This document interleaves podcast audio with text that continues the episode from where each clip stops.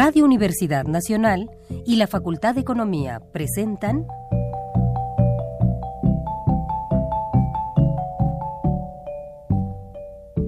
Los bienes terrenales.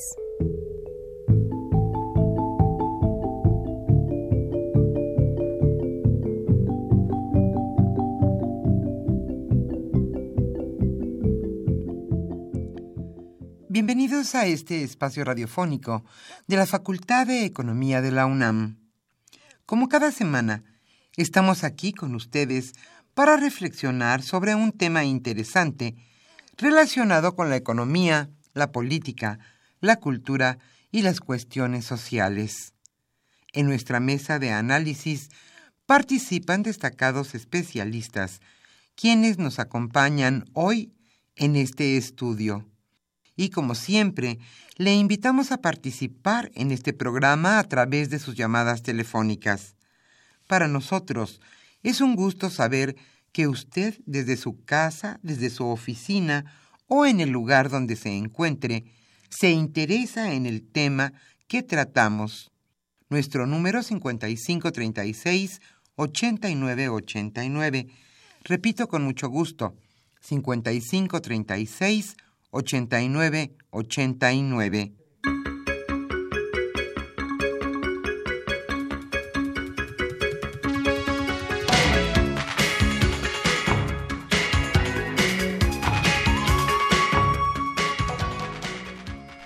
En esta agradable mañana de viernes aquí en la capital de la República, estamos nuevamente con ustedes en este subprograma Los bienes terrenales después de haber concluido las vacaciones de verano en la UNAM.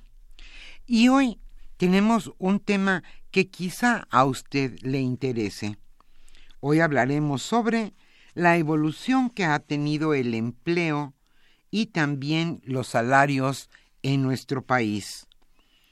Aníbal Gutiérrez Lara charlará hoy con Luis Rodríguez Medellín y Agustín Moreno Suárez.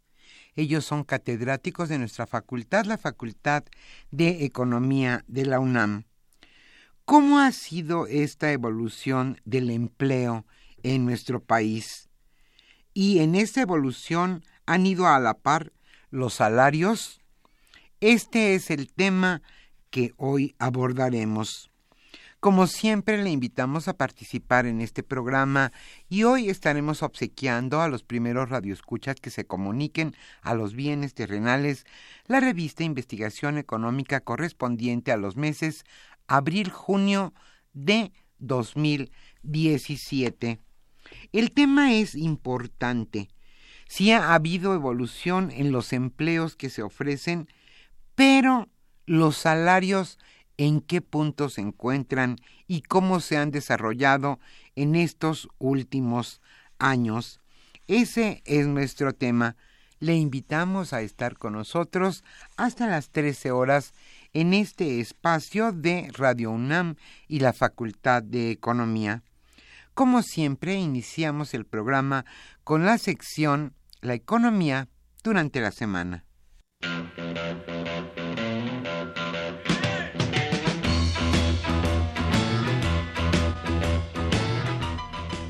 La economía durante la semana.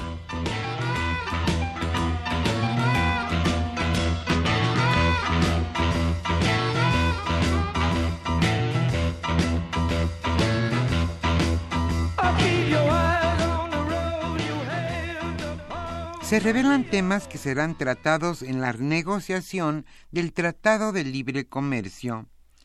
Ildefonso Guajardo, secretario de Economía de nuestro país, expuso ante el Senado algunas de las prioridades de México en la renegociación del Tratado de Libre Comercio de América del Norte.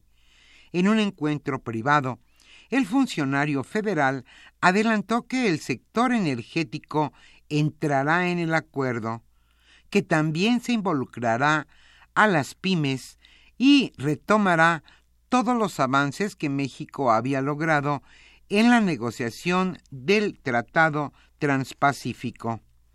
En el tema del capítulo 19 relacionado con las controversias comerciales advirtió a los legisladores que podría usarse al final de la negociación.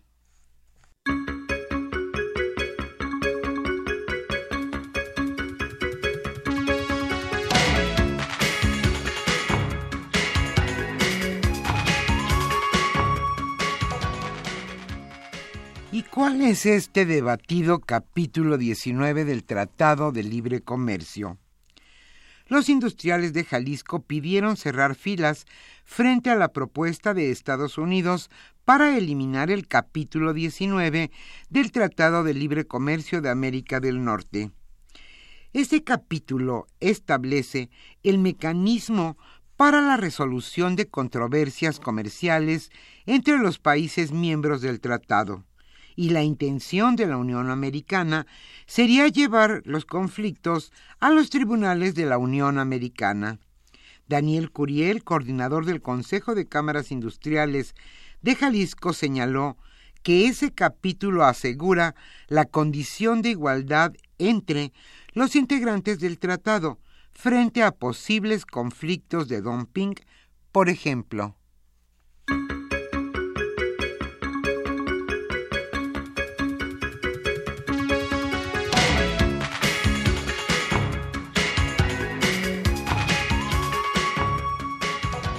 Pero la Secretaría de Economía omite hablar de alza salarial en el Tratado de Libre Comercio. En la modernización del Tratado de Libre Comercio de América del Norte se incluirán disposiciones en materia laboral que aseguren los derechos de los trabajadores, según dijo Ildefonso Guajardo, secretario de Economía, pero, pero, omitió opinar sobre la posibilidad de incrementar salarios. Explicó que se seguirá el mismo modelo del Acuerdo de Asociación Transpacífica, en donde, adoptando las prácticas convenidas en la Organización Internacional del Trabajo, se reconoce la libertad de asociación de los trabajadores y de negociación colectiva.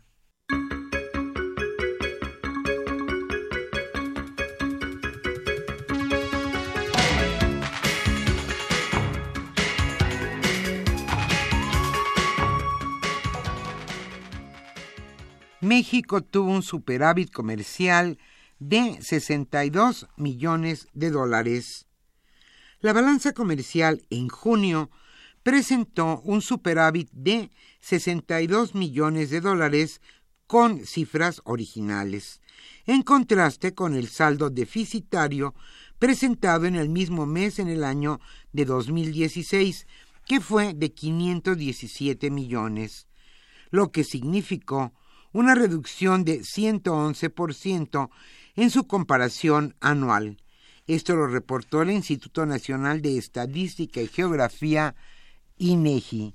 El saldo positivo del sexto mes fue impulsado por un aumento anual en las exportaciones de 11.5%, lo que sumó 35.608 millones de dólares, y de las importaciones, con un incremento de 9.5% y un total de 35.547 millones.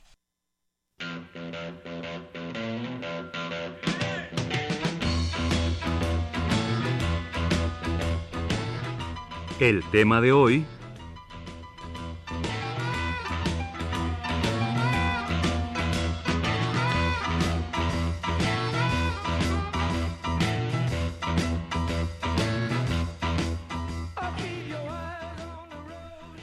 Como señalamos al inicio de este programa, hoy hablaremos de un tema sin duda importante en la agenda nacional. Hoy charlaremos sobre la evolución que ha tenido el empleo y también los salarios en México. Aníbal Gutiérrez Lara charlará con Luis Rodríguez Medellín y también con Agustín Moreno Suárez. Ellos son catedráticos de la Facultad de Economía de la UNAM. Como siempre, le invitamos a participar en este programa a través de sus llamadas telefónicas. Nuestro número lo señalamos al inicio, pero lo repito con mucho gusto, 55 36 89 89. Y también tenemos otro número. Este es el 55 36 43 39.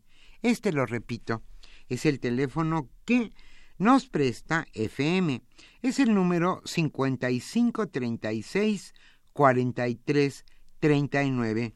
Con mucho gusto escucharemos sus opiniones, sugerencias, dudas y comentarios sobre el tema que hoy abordaremos, la evolución del empleo y también de los salarios en México. Hoy estaremos obsequiando, como ya mencionamos, la revista Investigación Económica correspondiente a abril-junio de 2017.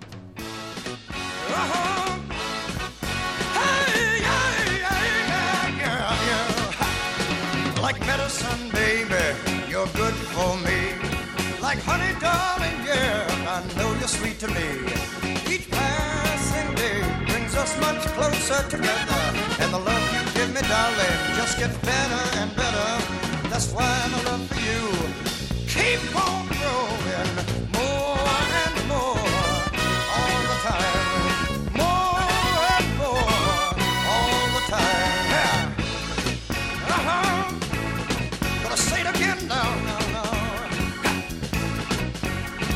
ship that's drifting, babe, you're apart from me. Like old man you control my destiny. If from my life you ever decide to go, would destroy in a second what took a lifetime to mold. And that's love for you just keep on.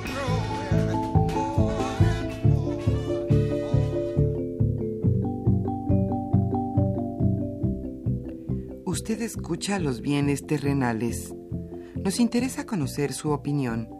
Le invitamos a comunicarse a este programa al teléfono 55 36 89 89. Repetimos con mucho gusto 55 36 89 89.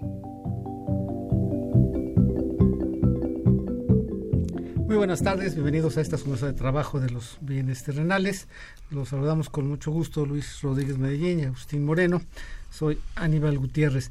El día de hoy vamos a abordar un tema que en parte ha sido polémico, en la medida que eh, así como hay una percepción negativa en términos de los logros en lo que es la seguridad pública, también del otro lado se nos ha estado insistiendo que hay datos positivos en la economía.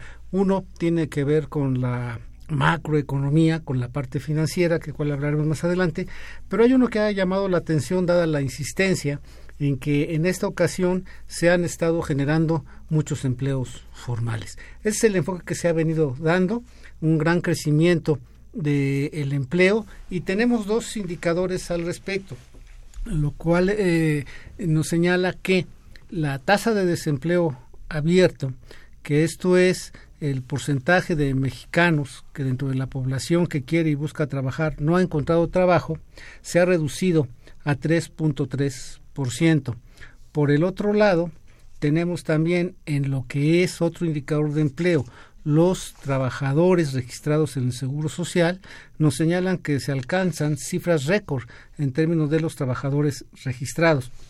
Aquí en este caso hay que recordar que los trabajadores registrados en el Seguro Social son aquellos que sí cuentan con toda una eh, estructura de protección, puesto que eh, tienen garantizado el salario, tienen garantizado su acceso a instituciones de salud, están acumulando para una Afore y están también eh, vinculados a esquemas de financiamiento. Entonces, en esa lógica, lo que se nos ha venido insistiendo es que el programa económico que se ha seguido finalmente, pese a que se ha retrasado más de lo esperado los impactos positivos de las reformas, nos vuelven a decir que las reformas han funcionado y que ello es lo que ha permitido alcanzar estos eh, niveles de ocupación.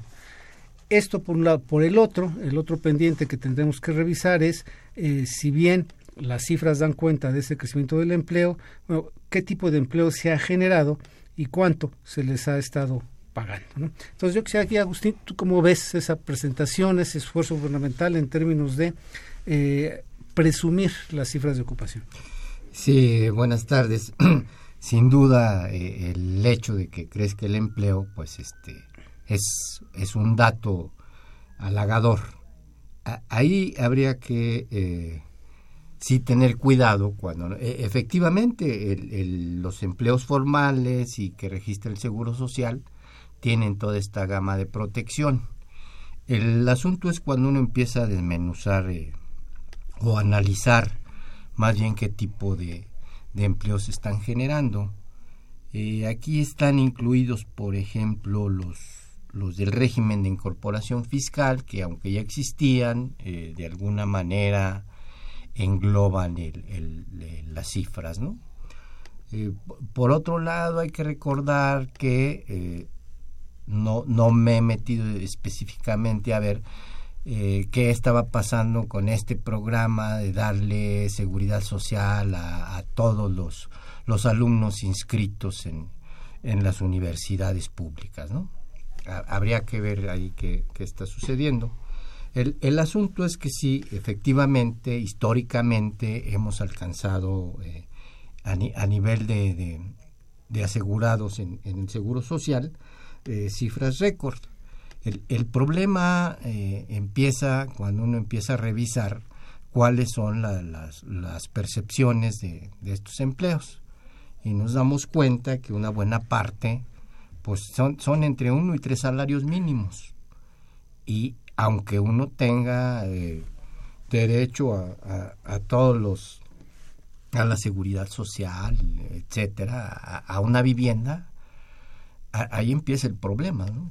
Si tres salarios mínimos me, me permiten adquirir eh, una vivienda, cuando sabemos que eh, difícilmente se alcanza a cubrir la, la, línea de pobreza con estos tres salarios mínimos. Gracias, Luis. Sí, gracias. Yo leía hace poco un, un artículo eh, donde decía es cierto, el, el empleo ha crecido y ha crecido de manera importante. Eh, sin embargo, cuando ves el comportamiento de la economía, pareciera que no, no corresponde. Es decir, normalmente cuando crece la economía, crece el empleo y, lo que estamos viendo es que el crecimiento de la economía es muy, muy bajo. Eh, y el empleo está creciendo. Entonces, eso llama la atención y entonces eh, la pregunta es qué tipo de empleo se está, se está generando, porque de otra manera no nos, no nos daría eh, cuenta de, de, lo que está pasando. Agustín daba un, un dato de, sobre los empleos que están entre uno y dos salarios mínimos y de la población ocupada, eh, 21.7 millones ganan entre uno y dos salarios mínimos. ¿no? también como proporción de, del ingreso, eh, de los que ganan entre uno y dos salarios mínimos, pasó de 33.5% a 41.8%. Entonces, vemos que sí ha estado creciendo el empleo, pero evidentemente... Eh, a si están generando empleos por otro lado. Yo creo que lo que ha estado pasando fundamentalmente es la formalización del empleo. Eh, en gran medida, que eso no es malo. Al final de cuentas, eh, está bien porque aun y cuando puedas ganar entre uno y dos salarios mínimos, tienes la cobertura social, eh, el seguro.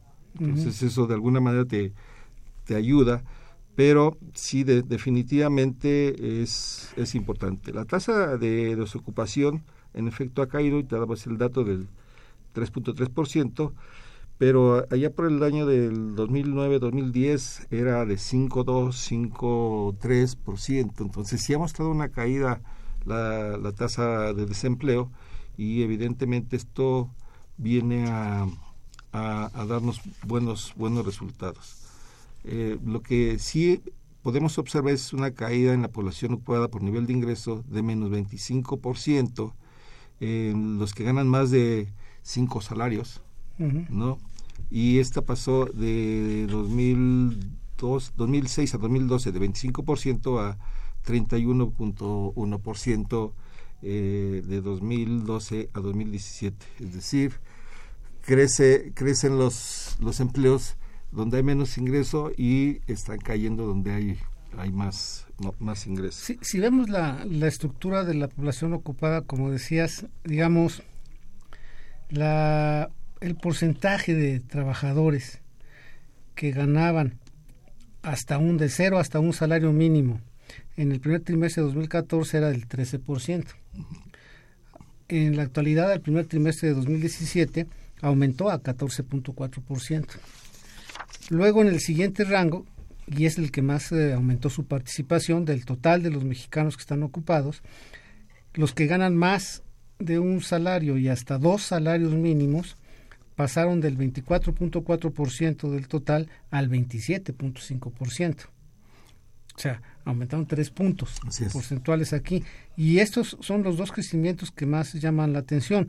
Todavía los que tienen más de dos y hasta tres salarios mínimos reducen su participación, o sea, se están concentrando sobre todo en esto de entre uno y dos salarios mínimos la creación de empleo. Y otro dato que hay que ver exactamente cómo se capta, pero llama la atención, por ejemplo, ahora con todos los problemas de seguridad que tenemos, que haya eh, en 2014 10.9% de los ocupados entrevistados que no especificaron cuál era su fuente de ingreso. Pero en 2017 ese porcentaje ya era de 12.5. O sea, ¿en qué andan que no especifican su actividad? Tiene aún muchas eh, aristas ahí las encuestas de, ocupación y empleo y, uno, eh, la misma percepción de la gente, eh, si está uno comiendo en, algún restaurante es muy común que lleguen en, en, el horario que uno come, un par de horas, pasan dos o tres gentes eh, cantando, ofreciendo dulces, etcétera, ¿no? Pues, no, se diga en los semáforos, creo que cada vez es mayor la cantidad de limpia para, parabrisas y, y tragafuegos que este eh, eh, en eso se emplean. ahí está esta parte del empleo informal, que no se registra en las estadísticas del Seguro Social, pero sí está en la reducción de tasas de desempleo. Exacto. Mira, en términos de la población ocupada, el 43% está en el sector formal y el 57% está en el informal. Y dentro de este vamos a encontrar una población que evidentemente está en el sector informal, pero otra que está en el sector formal, pero que es trabajador informal. Informal. Es un tema que en algún momento revisábamos de cómo es posible que seas trabajador informal y trabajas en una oficina de gobierno. Ese, ese es una... Agustín nos puede decir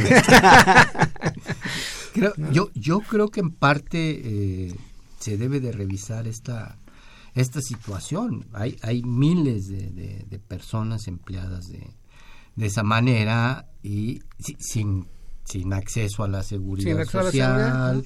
Tienes un eh, ingreso y ya, pero un ingreso que además este hay que recordar que muchas veces incluso en el gobierno se utilizan estos contratos de dos o tres meses, ¿no? Así es, así es.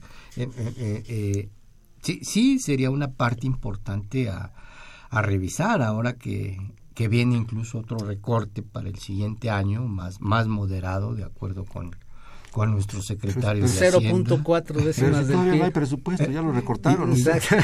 Y, ya lo recortaron. Ahí mm. eh, se encuentra uno distintas contradicciones porque, bueno, eh, la, la este, Moody's, por ejemplo, ya nos está dando otra calificación, la economía se está viendo de otra manera, pero cuando uno baja al mundo real, digamos, que, es lo que la gente percibe, a los de a pie. La, la, la, situación, la gente no está nada contenta todavía. Eh, estamos eh, eh, ya en, desde antes en, en, un proceso electoral que, que, esta cuestión del empleo debía ser, si los partidos se ponen listos, eh, está la discusión del salario mínimo que ya lleva eh, un rato ahí y que no se ha podido incrementar ni siquiera a los 100 pesos. el, salario mínimo. Entonces, eh, que, creo que es un momento en que se debe de, retomar este tema más en serio, ver qué está pasando con, con, instituciones como la CONASAMI, realmente qué hace eh, en, este ámbito de, de, los salarios. ¿no? Sí, y ahí eh, hay otro, otro tema, o sea, nos, nos dicen que básicamente eh, se hizo un gran esfuerzo, se está viendo que se, recupera el salario, pero eh, no hay un no nos definen un parámetro claro no o sea el jefe de gobierno trae por ahí alguna cifra pero lo real es que se requeriría un ingreso de eh, cerca de 11 mil pesos al mes para poder satisfacer las necesidades que marca la línea de bienestar de Coneval exacto entonces cuántos salarios mínimos son Así es. Digo, difícilmente quieren incrementar este 11 pesos, eh, se, se, antoja complicado. La, la otra parte eh, que yo veo eh, por, por parte de la clase trabajadora, digamos, por ahí hay datos que, que dicen que, que 91 trabajadores de cada 100 no se encuentran organizados, que es, que es la otra parte, la parte de los sindicatos que eran, digamos, un contrapeso para poder negociar de manera organizada incrementos al salario. Por ahí también traemos este problemas, ¿no? Sí, pero pues eso ya no. pero de hecho, el mismo dato que da Hacienda es que en lo que respecta al comportamiento de los salarios contractuales, que son los que negocian estos grandes sindicatos, sí. hay una pérdida de uno o dos puntos en términos reales en lo que va de esta administración. Sí, sí, sí. Entonces, eh, el boletín hablaba ya, han crecido 5, 7% en términos nominales, ya cuando lo pones realmente en términos de poder de compra, se ve que se ha reducido también el poder de compra de los contractuales. Sí, así es. Y mira, en términos de la población no ocupada en el sector formal, eh, fundamentalmente los que crecen más es la industria manufacturera, el comercio y los servicios, fundamentalmente. Y en el sector informal vemos que donde hay más, más, más gente es en agricultura, ganadería y silvicultura, en comercio y también en, en, servicios. Ahí es donde se están concentrando. Las quesadillas. Sí. las ciudades son las quesadillas. De, de, ahí el, nivel salarial, ¿no? El, que más empuja es el, el, sector agropecuario, donde se generan más. Por tanto, los salarios son eh, pues muy bajos, ¿no? pero emplearte en, el sector formal e ir a ganar un salario mínimo o emplearte en el sector informal donde estás muy por arriba del salario mínimo pues prácticamente la gente va hacia allá los datos nos dicen que más del 50% está en el sector informal. Por, por, por, eso mismo porque al final de cuentas si tú vas a una empresa o una fábrica a emplearte y te quieren pagar el salario mínimo pues evidentemente mejor te vas a la esquina y consigues mucho más. Efectivamente, ahí esa parte eh, es lo que nos afecta en términos de, como decías Luis al principio, eh, dada la actividad económica que se está vislumbrando, qué tipo de empleos estás generando, qué tipo de gente estás incorporando. Ahora, con todo y eso, lo que sí tienes es un conjunto de trabajadores que antes no tenían alguna opción, algo están encontrando, pero con salarios muy bajos. Esto ayudó a esto que nos dicen también, es que el consumo privado en el mercado interno está creciendo. Sí, pero ahí tienes varios estratos de población. Uno es, bueno, ya te alcanza para comer, ¿no?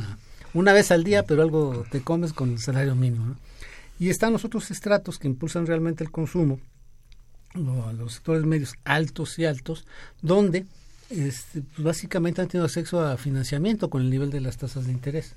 Entonces, crédito automotriz, hipotecario y todo eso ha ayudado también a aumentar precisamente la, la, demanda. ¿no? Sí, el consumo ha crecido evidentemente por este, este esquema de eh, a meses sin intereses, ¿no? Este, bueno, por, ejemplo, ahorita hay una campaña donde vas y te embarcas a comprar. En, abusos chiquitos. sí, ¿no? Y al final de cuentas, eh, no terminas de pagar esto y ya te llega el, buen fin y todavía no terminaste de pagar lo del fin, buen fin del pasado. Sí, todavía no acabas de pagar la tarjeta con los 18 meses del...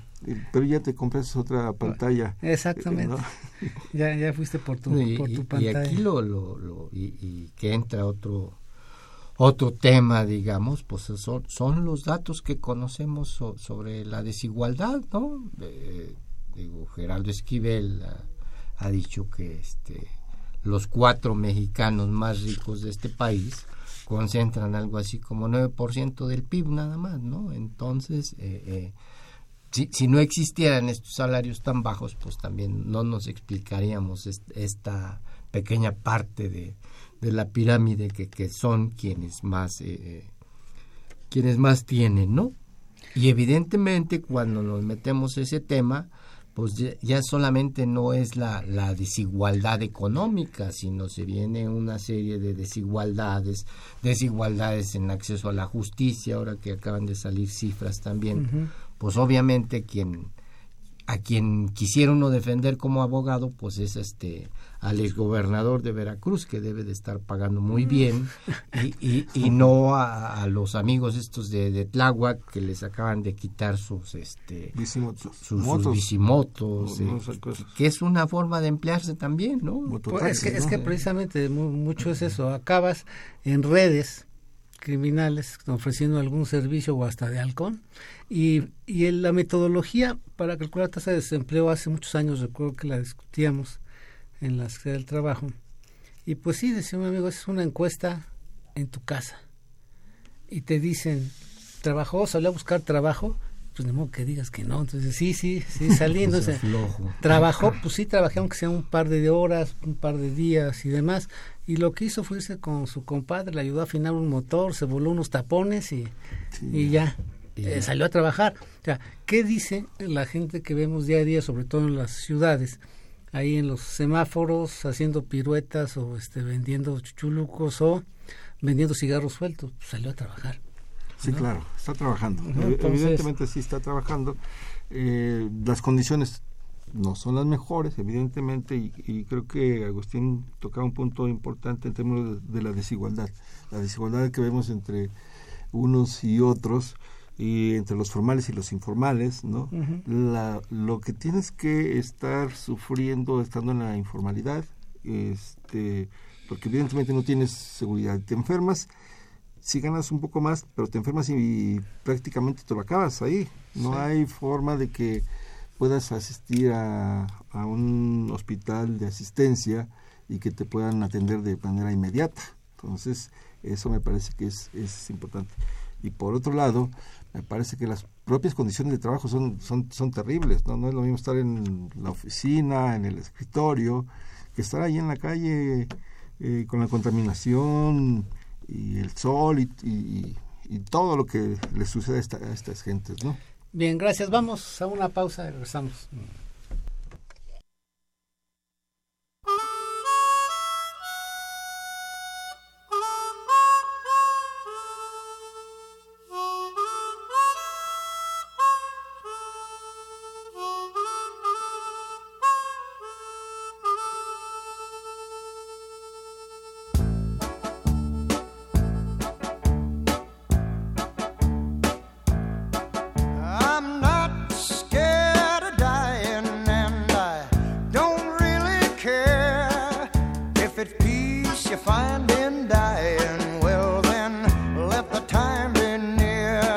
If it's peace you find in dying, and if dying time is near, just bundle up my coffin, cause it's cold way down there. I hear that it's cold way down there, yeah, crazy.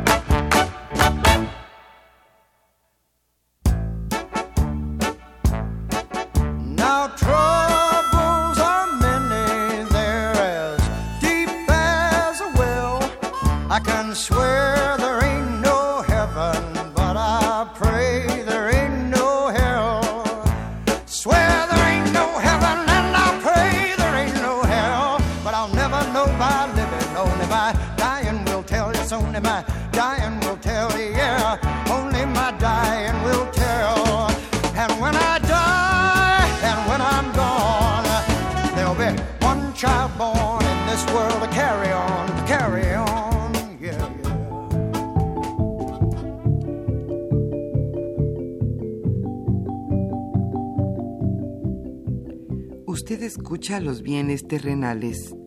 Nos interesa conocer su opinión. Le invitamos a comunicarse a este programa al teléfono 5536 89 89. Repetimos con mucho gusto, 5536 89 89. Bien, gracias. Regresamos a este su mesa de trabajo con Agustín y Luis. Estábamos platicando sobre este tema de, del empleo que se ha generado y el tipo de remuneraciones que está teniendo. Se tocaba hace un momento el tema de pobreza y desigualdad. Realmente una de las características de una situación como la que estamos viviendo es que se concentra más el ingreso y la media se va para abajo, media tiene más problemas para encontrar trabajos bien remunerados, tienen que trabajar más en, en la familia. Y esto habla de, de, dos horizontes. Uno es el tema de pobreza, que lo hemos abordado aquí bastante, y el otro el tema de desigualdad, que es el que está más ligado a esta generación de empleos y tipo de, de salarios. Ahora, eh, de acuerdo a la medición de la pobreza, eh, hay seis características que se miden regularmente. El rezago educativo, sí. los, eh, la capacidad para acceder a servicios de salud, el acceso a la seguridad social, la calidad y espacios de la vivienda, los servicios básicos en la misma y el acceso a la alimentación. Pero estos seis pueden estarse corrigiendo. De hecho, la última información habla de que en esta administración ligeramente pero estos indicadores han mejorado. Entonces, hay menos rezagos en estos temas. Sin embargo, Pero la parte de seguridad social, el tema, no. el tema de seguridad social es el que está ahí más, más complicado. Eh, pero el tema central aquí para hablar de que hay una ruta que nos permite moderar la pobreza, moderar la desigualdad, viene a ser el del ingreso. O sea, sí, claro. puedes tener acceso a la escuela pública, al centro de salud, puedes tener hay un lugar donde vivir, pero si no tienes ingreso, difícilmente vas a poder superar esta, esta situación, ¿no? Sí, sí, evidentemente vuelve a las personas vulnerables, ¿no? El que tengas una o dos carencias eh, y que no tengas el, además el ingreso suficiente, pues evidentemente te pone en una situación de pobreza hasta pobreza extrema dependiendo del número de carencias que tengas. En este caso pueden ser más de tres y entonces ya, ya eres pobre extremo. Y obviamente porque no te alcanza para poder cubrir lo que es la canasta básica o la línea de bienestar, que está medida a partir de una, de una canasta. Uh -huh. eh, ahí me parece que lo que sucede es que en efecto puedes tener alguna mejoría en algunas de las carencias que, que, se ponen en la medición multidimensional de la pobreza de Coneval, pero son dos, me parece, los que están tienen mayor peso. Uno que es la parte de la seguridad, que es el más rezagado, y la otra, fundamentalmente, es el ingreso. Y el ingreso ahí sí estamos, eh, digamos, perdidos. Si bien es cierto, eh, en la pasada medición hubo una ligera mejoría en, en, la pobreza extrema, es decir, se detuvo ya el, el, incremento, es más, creo que hubo, salieron de la pobreza algo así como 500 mil personas, pero, pero te creció los otros niveles de pobreza. Mm. Entonces, o sea, dejaste de ser pobre extremo y ahora eres simplemente pobre, ¿no? Exactamente. ¿no? Y sí.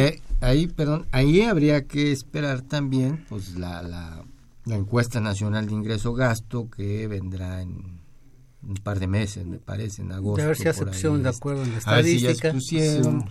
De, de, alguna manera tenemos ya datos como para creer o no creer a, a esa encuesta ¿no? con, con estas de, de, de, la ENEO etcétera yo yo esperaría que realmente ya se hayan puesto de acuerdo eh, y lo, lo que nos vaya a arrojar, a ver si no eh, resulta que en este país ya no hay pobres, ¿no? Eh, a cómo van la, la, la, tendencia, sin embargo, cuando uno se compara con la OCDE, por ejemplo, este nuestro país sigue estando... Bueno, sí, es el no, último lugar. No, el uh -huh. último lugar, ¿no? En, en, ya. Bien, gracias. Vamos con nuestro auditorio. Un saludo a don Jesús Ríos, ¿cómo está? De Miguel Hidalgo nos dice congresistas y empresarios norteamericanos han planteado a su contraparte mexicana la necesidad de impulsar una reforma laboral en México que incluya salarios y derechos. Insólitamente los negociadores mexicanos han dicho no se puede porque la ciudad mexicana se molestaría por la intromisión en el mercado de una instancia externa. Bueno, el tema laboral estuvo presente desde la primera etapa del TLC y después hubo una hasta acuerdos paralelos. Y ahí sí, un acuerdo en términos de la agenda interna que tenía que seguir México era mejorar la calidad del no no no solo aumentar el número de empleos sino mejorar la calidad del, empleo, y de los salarios. Eso estuvo debatiéndose todo el tiempo. La preocupación era si al homologar la zona comercial en lugar de que subieran los salarios mexicanos iban a bajar los Estados Unidos Canadá. Pero al final de cuentas eh, se vio que pues allá siguieron relativamente mejorando, no mucho también por la crisis y el cambio que hubo en términos de la tecnología, pero les fue mejor que a los trabajadores de aquí en México. Pero es un tema que ha estado presente. Y de ahí la expresión del licenciado Trump del dumping social de las exportaciones mexicanas. Dice, están explotando a los trabajadores como si él no lo hiciera y este, se les pagan Y él siendo empresario, ¿no? Mira, ahí también yo creo que habría que señalar que eh, se, ha, se ha tratado de impulsar la reforma laboral eh, por lo menos que yo tenga idea, creo que hubo dos, dos grandes propuestas por distintos partidos. Cuando la presenta uno, la, obstruye el otro y, y, viceversa. Entonces me parece que ahí hay algo que no ha podido avanzar en el, en el Congreso. Y la pregunta, al final de cuentas, dice, ¿es una reforma para quién? ¿No, no, no está claro eh, por qué uno obstruye por decirlo muy claramente, el PRI obstruyó, obstruyó la del PAN y luego el PAN obstruye la del, la del PRI y, ahí están todo el tiempo estancados y la verdad es que eh, pues no hay ni para dónde hacerse, pero que necesitamos la reforma laboral, la necesitamos, evidentemente, como bien señalas, tendríamos que eh, ir hacia una reforma que nos permita generar empleos de calidad. Creo que eso es la, parte más importante. Sí, bien, gracias. Eh, Josefina Cruz de Whisky comenta sobre los salarios y el aumento de la inflación realmente no ha servido mucho, ya que el poder adquisitivo ha disminuido en productos como el jitomate, etcétera. También la construcción del nuevo Metrobús no beneficiará mucho. Veamos lo que pasa en la avenida Insurgentes. Gracias. Rosario Velázquez de Gustavo Madero, aquella vamos geográficamente en Norteamérica, pues somos los tres países básicamente, ¿no? ¿Y a qué le llaman y qué entendemos por libre comercio? Pues no, nosotros, eh, eh, bueno, no nosotros, quizá que, quienes toman las riendas de este país, cada vez decimos que estamos más a favor del libre comercio. Eso, desde luego, tiene muchas implicaciones. Eh, si, si, vemos ejemplos de los chinos, por ejemplo, las, las sesiones que nos ha dado nuestro amigo Enrique Dussel, que a veces se le pregunta eh, cómo, cómo es el... ¿Por qué los chinos son mejores que, que México? Eh, es, es, muy sencillo, dice, los chinos son muy nacionalistas, los mexicanos están a favor de, libre comercio, pero sin imponer barreras a nada, ¿no? Sí, de hecho, la, apertura fue desde los 80 con el GATT, donde lo que se quería es que no nos pusieran trabas ni nos pusieran impuestos para vender lo que le vendemos a Estados Unidos y que ellos también pudieran vendernos. Lo que pasa es que hay una asimetría entre las economías. Ellos pueden vendernos mucho más de lo que nosotros podemos venderle a ellos y eso crea un desequilibrio, pero ha sido el discurso liberal de las últimas décadas. Sí, de hecho una de las cosas que señalas ahí contra mí es que tienen un déficit comercial con, con México, ¿no es cierto? Que le estamos vendiendo más de lo que ellos nos, nos venden. Pero al final de cuentas el, libre comercio no es otra cosa más que ir bajando y en algún momento eliminar las tasas arancelarias y con eso ya es pasar el libre el libre los los, los bienes y servicios de, alguna manera sin impuesto. Ese es el libre comercio. Bueno, Javier Guerra nos dice al ritmo que trabaja la economía actualmente se podrá llegar a crear el número de empleos que son necesarios para la población eh, mira yo eh, ahora me, me hace recordar un trabajo que hice eh, viendo el impacto que iba a tener el Tratado de Libre Comercio cuando iba a entrar eh, en vigor allá por los noventas y hicimos un modelo de simulación, veíamos cuál, cuál iba a ser el impacto en el empleo eh, del Tratado de Libre Comercio. La verdad es que no, no era nada alegador lo que, lo que veíamos, es decir, no tenía ese gran impacto que nos, nos vendía, ¿no? Con el, la entrada del Tratado de Libre Comercio vamos a generar más crecimiento de la economía, vamos a generar más empleos, pero al final de cuentas este, no dio esos resultados. Claro. Y, y además hay, hay otros factores, se está viendo una relocalización de, de fábricas. México es eh, eh, un, un, buen lugar para, para este tipo, este tipo de, de, de, atracción de fábricas justamente por los salarios que se pagan. El, otro asunto, y revisando ahí algunos datos, es, es el asunto de la ro robotización, en particular en en la, industria, en la industria automotriz. Esta robotización lo que provoca es una pérdida de empleos y, y caída de salarios.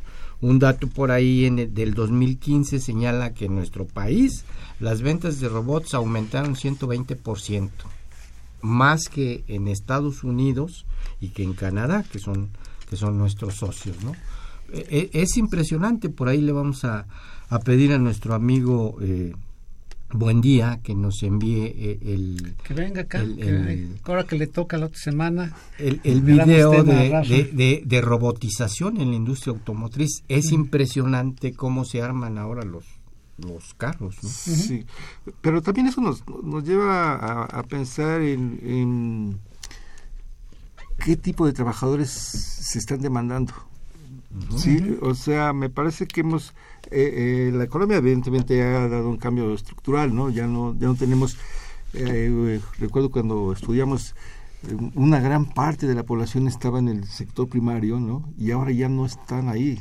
Han cambiado fundamentalmente el sector manufacturero, pero creo que todavía no damos ese cambio importante en, en este sentido de poder generar eh, personas eh, con capacidades eh, laborales distintas y que, y que permitan atender esta nueva esta nueva oleada de, de, de volvemos de a, a, la parte donde lo, donde sí se ha podido es esa combinación entre la rectoría del estado con una visión de para dónde ir sumado a la iniciativa privada convenios de acuerdos con empresas para formar capacitar gente para producir y exportar sobre metas si cumplían con las metas eran susceptibles de recibir exenciones fiscales, subsidios y demás. Así si no, para afuera. Así pasó en, en, Corea, en China están forzando todavía esto. Entonces, aquí pues fue, hagan lo que quieran. Entonces, no hubo precisamente esa parte.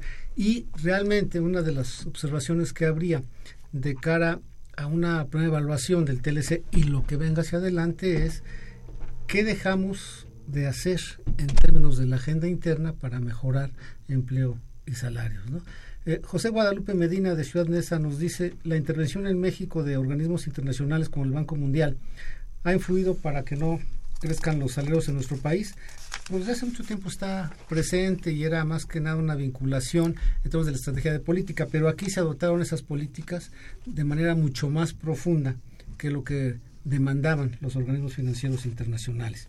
Eh, Jorge Aguilar de Tlalpan si los salarios suben, subirán los precios y por ende la inflación, afectando a la población y el comercio y la economía? Es, una, es un aspecto eh, teórico en donde vemos que de repente eh, nos decían que había una carrera entre precios, precios y, y, y salarios. ¿no? Eh, evidentemente sí, sí podría ser que se diera ese, ese, esa situación, pero el punto es si hay mayor producción, hay mayor oferta de bienes y servicios, entonces no tendría por qué estar subiendo los precios. Eh, lo que vemos, por ejemplo, ahorita, y tendríamos que preguntarnos, si es cierto que no estamos produciendo el suficiente aguacate para que aquí nos lo den a 80, 100 pesos, yo creo que no, algo, algo sucede en esa parte, porque al final de cuentas es, es eso. Y, y, y por otro lado, hay productos que son de temporada, y que en algún momento evidentemente suben, fundamentalmente eh, frutas y verduras y este tipo de, de situación de, de productos. Uh -huh. eh, pero sí, evidentemente lo, lo que más le temen, creo, es que a la hora de que venga un incremento fuerte en los salarios, se te, va, se te dispara la inflación, pero de todos modos, ahorita la inflación... Lo no que lo pasa es que además, lo, lo, no, si hay un ajuste de precios, no tendría que ser proporcional, Exacto. puesto que el salario es un componente cada vez menor, por lo que dice Agustín, de la robotización de los, de los costos. ¿no? Y además hubo por ahí ya, ya estudios ahora que, que presentó este Mancera y que, que se estuvo estudiando a fondo, que, que se, echaba abajo esto, ¿no? de, que un incremento al salario te lleva necesariamente a un incremento en los precios y, por ahí ponían algunos casos de, de países que han, que han incrementado pero, porque, porque tienen mayor producción, por eso no, no, no le pega la inflación, pero si acá no produces más y, e incrementas eh, salarios, evidentemente crece la demanda, es oferta y demanda, entonces evidentemente le pega los precios. especulación sí, exacto. Bien, licenciado Vilés, gracias ese comentario. Uno, ¿cuál es la posición de nosotros sobre la negociación del TLC? ¿Están de acuerdo? Pues así como está, ¿no? Porque yo lo que no veo es qué va a negociar México como país. Hablan de sectores, hablan de proteger a los migrantes, que está bien pero no hay una visión, que es lo que yo decía hace un momento, hacia adelante, qué proyecto de país está ahí. ¿No ustedes cómo? Sí, mira, el, Tratado del Comercio ya tiene sus años, entonces sí es evidentemente que necesitamos una revisión del, del tratado, pero como bien señalas, creo que si no tenemos claro por dónde vamos a caminar, hacia dónde vamos a ir, eh, creo que podríamos no salir muy bien. Eh, y entonces creo que ahí se han estado eh, contratando a, personajes este, que estuvieron en la primera negociación, ¿no? Pero su, visión es, vamos a meter comercio electrónico. ¿El comercio electrónico qué? Para el desarrollo del país. O sea, esa es la pregunta que, que, no han respondido, ¿no? Gracias. Bien. También pregunta cuál es la posición de México en cuanto a la renegociación, ya que el gobierno se muestra débil. Pues la iniciativa fue del gobierno de Estados Unidos. Claro. Y la preocupación era en términos de las exportaciones mexicanas, sobre todo manufactureras que se verían afectadas, ¿no? Aunque aquí se dijo, es un comercio intrafirma, también se afecta a los empresarios de Estados Unidos. Bueno, y, finalmente, pues este nosotros no estamos negociando, digo, quienes están negociando es ahí Secretaría de Economía, eh, que, que ha, habido por ahí un documento de, Comexi, no, no, no, lo he revisado como se pero me parece que es una propuesta que eh, se debería de tomar en cuenta ahora que se están haciendo estas negociaciones. ¿no? Okay. Bien, ¿cuál es el verdadero papel de la Comisión Nacional de Salarios Mínimos? ¿Realmente ayuda al trabajador? Pues si lo vemos por sus resultados. Gracias, licenciado Avilés. Bien, tenemos también la llamada de Manuel Munguía de Iztapalapa. Nos dice en esta administración de robo y pobreza tenemos la obligación de echar atrás esta miserable reforma que nos llevará a la desgracia a todos. Un saludo a toda la mesa y producción. Gracias, Manuel Munguía. Eh, Jorge Morán Guzmán, de la Gustavo Madero. O sea, yo veo un país en una situación crítica, infortunadamente con una inmensa mayoría de un pueblo ignorante y apático. De los gobernantes ni hablar. Gracias, Jorge. Bien, estos son los comentarios de nuestro auditorio para cerrar.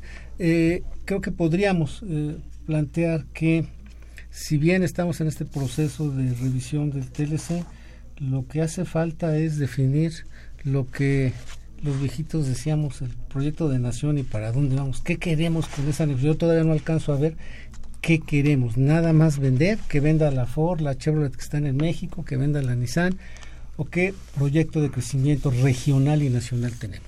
Sí, yo creo que eso es importante y eso nos, nos, nos, lleva a pensar en la parte del desarrollo regional, como bien señalas, entre un norte que está muy muy pegado al comercio con Estados Unidos y un sur sureste que está lejos de, de, poder llegar a estos niveles de, de poder comercial. Me acuerdo que en algún momento nos señalaba uno de los profesores, nos decía, es que no es lo mismo poner una planta en el norte, donde puedes transitar con carreteras muy, muy bien trazadas, que hacerlo en el sur, donde prácticamente te, se romperían los, los huevos de, este, si los transportas por las carreteras donde hay muchísima curva, entonces pues no, no te daría pues. Sí, nada más para, reafirmar esto con, algunos datos que ayer justamente dio a conocer el INEGI con el indicador trimestral de la actividad económica estatal. Por ejemplo, el crecimiento promedio en los últimos 14 años en, en Querétaro fue de 108%, en Aguascalientes de 96.5%, en Guerrero fue del 40%, y en Oaxaca del 31,3%. ¿no? Entonces esas son las disparidades regionales a las que estamos eh, enfrentándonos y tendríamos que ver eh, eh, con este paraguas de libre comercio cómo hacemos más inclusivo este este crecimiento de, nuestro país. Sí, pero la, en la primera versión del, tratado señalábamos que se iban a generar encadenamientos para poder este, entrar al, tratado. Es decir, la empresa grande, la empresa exportadora, iba a solicitar insumos, personal de otras empresas más, más pequeñas y entonces iban a generar los encadenamientos que al final de cuentas iba a jalar a la economía. El motor de la, eh, de la economía en ese momento pues se, pensó que iba a ser el, sector exportador. Hoy, o hasta donde hemos visto, ya ese sector exportador ya no estaba dando más.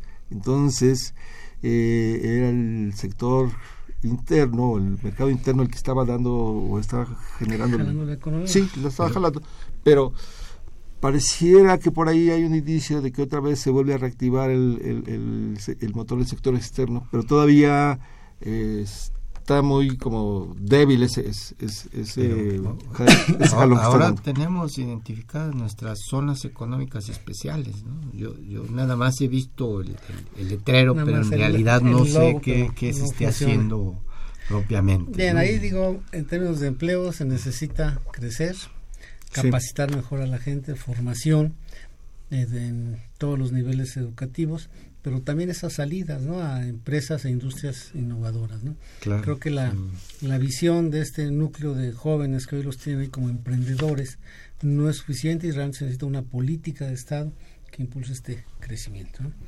Bien, pues muchísimas gracias Agustín, gracias, Luis. Gracias Aníbal. Muchas gracias auditorio. Este fue su programa de los bienes terrenales, un programa de Radio UNAM y la Facultad de Economía. Muchas gracias. Buenas tardes. I lost love before. Got mad and closed the door. But you said, child, just once more. I chose you for the one. Now we're having so much fun. You treated me so kind. I'm about to lose my mind. You made me so very happy. I'm so glad you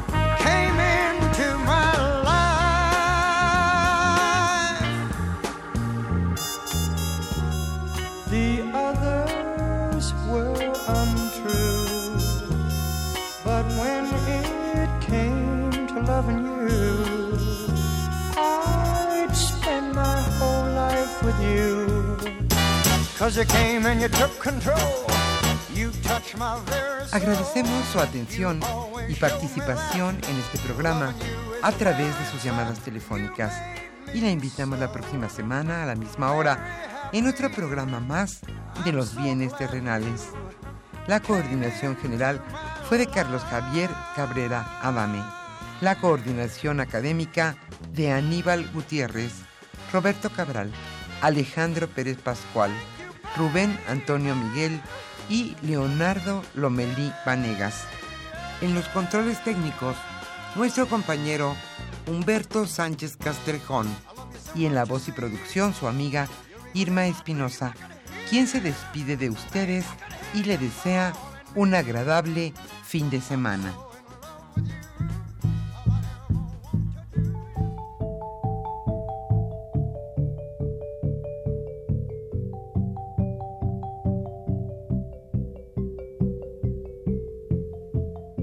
Radio Universidad Nacional y la Facultad de Economía presentaron